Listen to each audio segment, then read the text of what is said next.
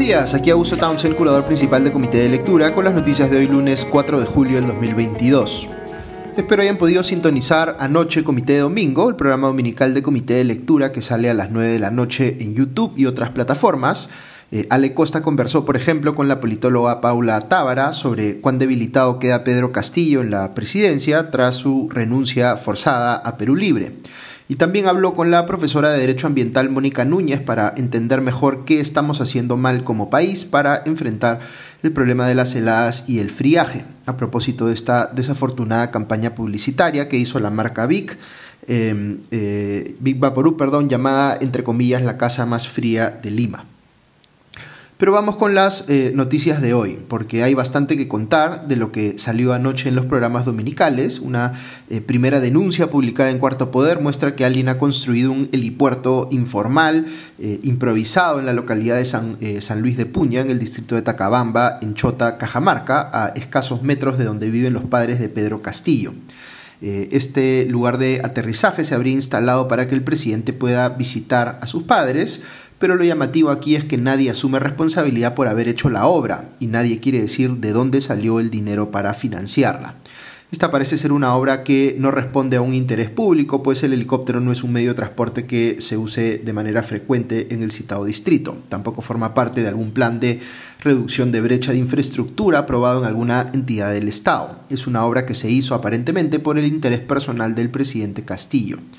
Eh, es, por cierto, muy loable que él quiera visitar a sus padres, pero bien podría haber aquí un caso de malversación de fondos. El secretario de prensa de Palacio de Gobierno, Rodolfo Hidrogo, señaló que se trata de, abro comillas, un eh, terraplén realizado a solicitud de los familiares del presidente y vecinos con fines múltiples para la comunidad. No hay inversión estatal, cierro comillas. De igual forma, eh, en el Ministerio de Transportes y Comunicaciones y en la Municipalidad de Tacabamba dicen que no eh, saben quién construyó y quién financió la obra, aunque existe la versión de un agricultor local en el sentido de que se usó maquinaria de dicha municipalidad. Esto seguramente se aclarará en los siguientes días y nos enteraremos de dónde salió el dinero para esta obra y por qué, eh, para variar, esto no se transparentó en su momento. Pero hubo otra denuncia en Cuarto Poder que es aún más grave. El programa mostró un video del 16 de septiembre del año pasado, en el que aparece Jennifer Paredes, la hermana menor de la primera dama, que, según los medios, fue criada por la pareja Castillo Paredes como una hija y que vive con ellos en Palacio de Gobierno, ofreciéndole eh, obras pues, de saneamiento a los residentes del distrito de Chadín, también en Chota, Cajamarca. Jennifer Paredes les dice que necesita empadronarlos porque el proyecto de saneamiento al que se estaba refiriendo ya estaba aprobado. Curiosamente, la hermana de la primera dama llevaba puesto un chaleco de la empresa JJM Espino Ingeniería y Construcción, cuyo representante Hugo Espino Lucana eh, ha visitado Palacio de Gobierno hasta en cinco oportunidades entre noviembre y diciembre del año pasado. Es una empresa que además ha ganado una obra por casi 4 millones de soles en la provincia de Cajatambo y está vinculada con otra empresa, Descon Ingenieros y Arquitectos, que tuvo por su parte una obra con el gobierno por poco más de 3 millones de soles. Además está decir que Jennifer Paredes no tiene cargo público eh, alguno, no tiene capacidad, digamos, para anunciar que tal o cual obra ha sido aprobada como si fuera parte del gobierno, ni tampoco empadronar a los residentes de dicho distrito. Ahora, ella podría decir, para defenderse, que no fue incapacidad oficial de ningún tipo, sino más bien representando a la empresa cuyo nombre estaba en el chaleco que llevaba puesto. De hecho, estaba acompañada ahí mismo por el gerente general y fundador de dicha compañía, Hugo Espino Lucana. Si este fuera el caso, sería claro que hay aquí un familiar directo de la pareja presidencial haciendo gestión de intereses en favor de una empresa. Esto de por sí sería muy grave porque mostraría nuevamente cómo la familia directa o política del presidente se está aprovechando de su cargo para hacer negocios. Lo que sí debo decir, independientemente de lo cuestionable que pueda ser el rol que está jugando aquí la hermana de la primera dama,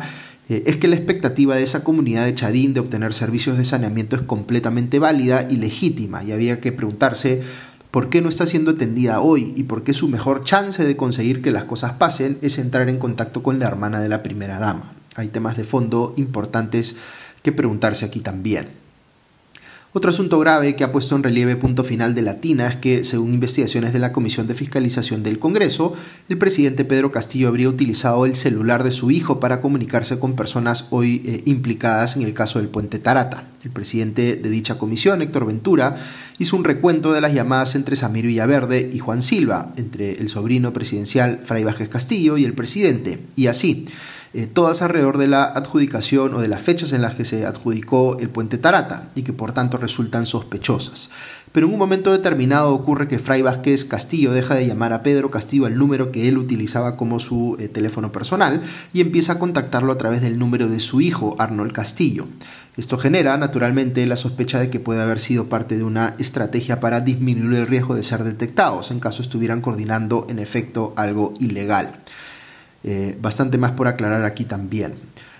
Otro tema vinculado a Fray Bajes Castillo, difundido por Panorama, es que los hermanos de este último, Jaime Vilma y Nelsi, serían muy amigos de Danila y Odar eh, Ramos García eh, y de Wilder Montesa Banda, quienes terminaron trabajando en la oficina en el Congreso del parlamentario de Perú Libre, Américo Gonza, como, una como asesora, otro como seguridad y el tercero como técnico, sin tener estudios para ello. Todos ganando más de 6.500 soles. Al respecto, fíjense lo que dijo Gonza, abro comillas, si hay algo que me caracteriza es que no niego a mis amigos ni a los amigos de los sobrinos, no niego a nadie, ellos han sido amigos producto de la campaña, cierro comillas. Eh, una muestra más pues de la influencia de los sobrinos del presidente para conseguir favores para sí o para sus amigos. También hubo en Cuarto Poder un reportaje enfocado en la figura del economista Luis Mendieta, personaje cercano a la primera dama Lilia Paredes y actualmente jefe del gabinete técnico de la presidencia de la República, quien, según el dominical, sería eh, quien estaría liderando la estrategia para evitar la caída de Pedro Castillo tras la eh, ruptura de este con Perú Libre, eh, que aumenta las probabilidades de que eventualmente pueda ser vacado del cargo con los votos en el Congreso de esta última bancada, si eso llegase a tener sentido político para ellos. Mendieta estaría en el cargo, siempre según cuarto poder, de, eh, eh, eh, a, cargo, perdón, cuarto poder de, entre comillas, humanizar a Pedro Castillo y pasar a una nueva fase de su gobierno en la cual pueda atraer a profesionales independientes a un nuevo gabinete, probablemente a ser anunciado el 28 de julio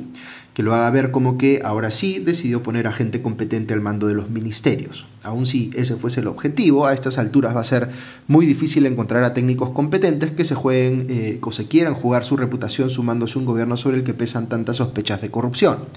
Por otro lado, Punto Final reveló anoche detalles de los movimientos en las cuentas bancarias del ex secretario de Palacio y hoy prófugo, Bruno Pacheco, evidenciando que los montos que percibía como funcionario permanecían casi intactos, pero al mismo tiempo pagaba deudas grandes que tenía él y su esposa. La pregunta es, ¿de dónde salió el dinero para pagar esas deudas? Eso revelaría pues un desbalance patrimonial en su caso cercano a los 50 mil soles.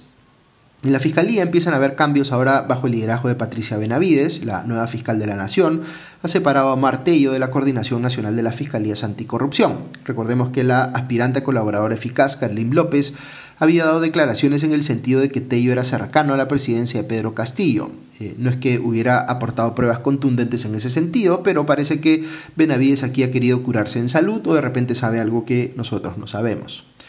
Se me van quedando algunos temas en el tintero, pero en el frente internacional les menciono tres cosas importantes. En Argentina, la presión del kirchnerismo ha llevado a que el gobierno de Alberto Fernández tenga que prescindir de su eh, ahora ex ministro de Economía, Martín Guzmán, y decida dejar ahora esa cartera justamente en manos del kirchnerismo, que no es pues que tenga una muy buena reputación por el lado del control de la inflación, sino todo lo contrario.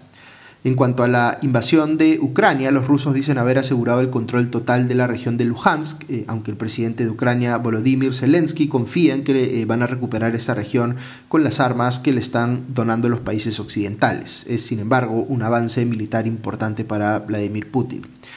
Y finalmente acaba de llegar la noticia de que la Convención Constituyente en Chile acaba de entregar el texto final de su eh, propuesta de nueva constitución. No he podido leerla todavía, pero ahí va a haber bastante que analizar en los siguientes días. Muy bien, he querido dejar el espacio final de la reflexión del día para comentar sobre esta iniciativa de adelanto de elecciones que se ha hecho conocida como entre comillas la propuesta y que ha generado bastante discusión en las redes sociales. En nuestros tiempos parece haber calado muy fuerte esa frase que dice algo así como hay que tomar las cosas o las ideas según de quién vienen. Y eso es lo que ha pasado con la propuesta. Rápidamente ha habido gente que se ha puesto a eh, indagar respecto de las personas que están detrás de esta iniciativa y han descubierto que varias de ellas han estado vinculadas al Partido Morado, por lo cual han concluido que esta iniciativa es del Partido Morado, aunque se presente como apartidaria, o en todo caso que estaría conectada con los intereses político-partidarios de dicha agrupación. Lo que yo suelo sugerirles aquí es que nos guiemos por la máxima contraria, es decir, que evaluemos las ideas a partir de sus propios méritos, más allá de quién las propone o quién las defiende, porque pueden ser buenas ideas a pesar de haber surgido de personas con las que normalmente discrepamos, o pueden ser malas ideas a pesar de haber surgido de alguien que pensamos que está en nuestro bando o es cercano a nuestras posiciones. El Perú está enfrentando hoy, que duda cabe, una crisis política muy seria. Hay quienes defienden la idea de preservar el status quo, sea gente vinculada al gobierno, que quiere sobrevivir, o incluso gente vinculada a la oposición en el Congreso, que no quiere perder su sueldo o su parcela de poder.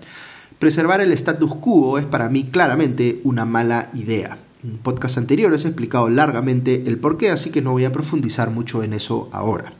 Luego hay otras ideas como la de Nuevo Perú, que ha planteado abiertamente ir por el camino del cierre del Congreso. Nuevo Perú se muestra indignado por el hecho de que la Subcomisión de Acusaciones Constitucionales ha archivado la denuncia contra Manuel Merino, Antero Flores Araos y Gastón Rodríguez por la represión policial contra las protestas de noviembre del 2020 en las que murieron Inti Sotelo y Brian Pintado. Yo he opinado en este podcast que a mi juicio ese caso sí debió ir eh, al Poder Judicial y que si los implicados debían ser absueltos por falta de pruebas, pues que lo hiciera una autoridad jurisdiccional y no una autoridad política. Yo, dicho sea de paso, creo que sí hay pruebas de que hubo represión policial condenable y pienso que esta debió haber sido una oportunidad para que el Poder Judicial siente un precedente sobre un caso donde, a mi criterio, hubo un intento de forzar inconstitucionalmente una sucesión presidencial con la enorme, eh, eh, digamos, con una enorme dosis de irresponsabilidad política, aun cuando eh, no se vaya o no se compruebe finalmente responsabilidad penal, que uno nunca sabe, porque ahora, digamos, el caso no va a ir al Poder Judicial. Pero lo que está planteando aquí Nuevo Perú literalmente es enfrentar esta situación propiciando un golpe de Estado, que en el papel sería bastante similar al autogolpe de Alberto Fujimori, que los integrantes de dicha agrupación política prácticamente han dedicado su vida a cuestionar, con argumentos válidos. Pero no importa si se trata aquí de Nuevo Perú o de cualquier otro partido, lo que se está proponiendo es una pésima idea. Muestra pues que a Nuevo Perú poco le importa la democracia o la separación de poderes cuando se trata de sacar del poder a partidos con los que ellos están en desacuerdo, como los partidos de oposición que eh, hoy suman una mayoría en el Congreso. Aquí debo decir que me parece verdaderamente indigno de un partido que se llama a sí mismo de izquierda democrática haber sacado un comunicado como el que sacó Nuevo Perú la semana pasada. Luego viene la propuesta. Eh, eh, esta, eh, digamos, podríamos preguntarnos si esta es realmente una solución a la crisis política. Yo respondería que no lo es de manera integral. digamos, el énfasis en esta iniciativa está puesto en el adelanto de elecciones y algo dice sobre fortalecer, por ejemplo, las elecciones primarias en los partidos, asegurando que sean abiertas, obligatorias y simultáneas pero no es que traiga consigo, más allá de ello, digamos, una eh, ruta clara sobre cómo generar una mejor oferta política. El adelanto de elecciones podría llevarnos a un nuevo proceso que nos traiga resultados parecidos al último que hemos tenido. Eso es lo que yo le criticaría, pero fuera de eso, y a diferencia de lo que está proponiendo Nuevo Perú, por ejemplo, no es una idea esencialmente antidemocrática, sino que están siguiendo el camino de la recolección de firmas para evidenciar cuánto respaldo puede tener esa propuesta. Lo están haciendo, intuyo, para presionar principalmente al Congreso a que tome un camino que ellos piensan no tomaría por iniciativa propia, así como se comportaría, eh, o así, digamos, eh, es como se comportaría normalmente lo que en política se conoce como un grupo de presión. Por eso es que quienes están detrás de esta iniciativa han decidido impulsarla fuera del partido político en el que algunos de ellos han militado significa que han cortado por completo vinculación con ese partido, pues eso es algo que ellos tendrán que explicar. Políticamente hablando, hubiese sido más conveniente para la iniciativa que desde el inicio hubiese eh, sido impulsada por voceros representativos de distintos espacios ideológicos, pues sí hay relativo consenso entre muchas personas de posiciones políticas distintas en torno a la posibilidad de una terminación anticipada del mandato presidencial de Pedro Castillo. Es decir, esta iniciativa en específico pudo haber sido mucho más abarcante, eh, más allá de eh, las posiciones que representan quienes hoy están detrás de ella. Nada de lo que les acabo de decir eh, hace cuestionable per se a esta iniciativa. Creo que bien vale la pena que hagan el esfuerzo de recolectar firmas y generar adhesión a nivel de opinión pública. Yo sí creo que el adelanto de elecciones puede ser una salida a la crisis política que vivimos, incluso si esta idea hubiese salido orgánicamente del Partido Morado, sabiendo que ellos podrían tener interés en participar en el proceso electoral resultante, igual me parecería válido discutirla. Ahora, ¿es la única salida a la crisis política? Pues no, va a haber otras personas que quizá se inclinarán más hacia pensar que la salida debe ser recolectar firmas también, pero para convocar a una asamblea constituyente. Yo discrepo con la apreciación de que eso vaya a solucionar nuestra crisis política actual, pero pienso que es válido defender eh, esa idea para quienes lo hacen, salvo que se haga como lo está haciendo ahora Nuevo Perú, que plantea literalmente, como les digo, que el camino para eso eh, es que Pedro Castillo propicie un autogolpe. Luego hay otras personas que considerarán que la salida de la crisis es un proceso de acusación constitucional contra el presidente por alguna de las imputaciones que le acaba de hacer la Comisión de Fiscalización para así poder inhabilitarlo en el cargo. Otros pensarán que la salida es un proceso de vacancia por incapacidad moral permanente. Yo sigo pensando que el camino más limpio es una renuncia del presidente Castillo que venga acompañada de convocatoria a nuevas elecciones. Pero si esto no fuera a pasar, porque digamos que el presidente Castillo se resiste a ese eh, escenario, creo que perfectamente podrían coexistir esfuerzos que, por un lado, apunten a un adelanto de elecciones, como el de la propuesta en este caso, con otros esfuerzos que pongan sobre la mesa las alternativas eh, que también se están discutiendo hoy por hoy, como la de eh, la acusación constitucional o la de la vacancia por incapacidad moral permanente. Entre estas dos últimas, yo creo que más razonable sería la segunda, eh, la de la vacancia presidencial por incapacidad moral permanente, siempre y cuando se sustenten bien las imputaciones y no se haga pues de forma express, es decir, que aunque no lo sea, se lleve a cabo con los rigores legales que se le exigiría a un proceso de destitución presidencial por los delitos que sí están comprendidos hoy en la Constitución.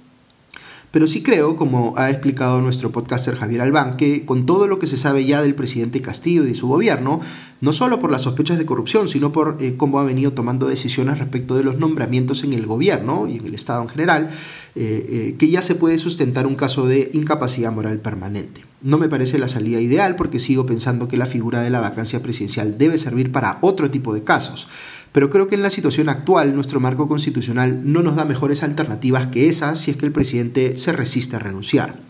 Ojalá no tengamos que llegar a eso y que por el bien del país el presidente Castillo renuncie más temprano que tarde. Ya debe ser obvio para todos, incluido para él mismo, que prácticamente en ningún escenario imaginable podrá él terminar el mandato presidencial. Ok, eso es todo por hoy. Que tengan un buen día y una buena semana y ya nos escuchamos pronto. Adiós.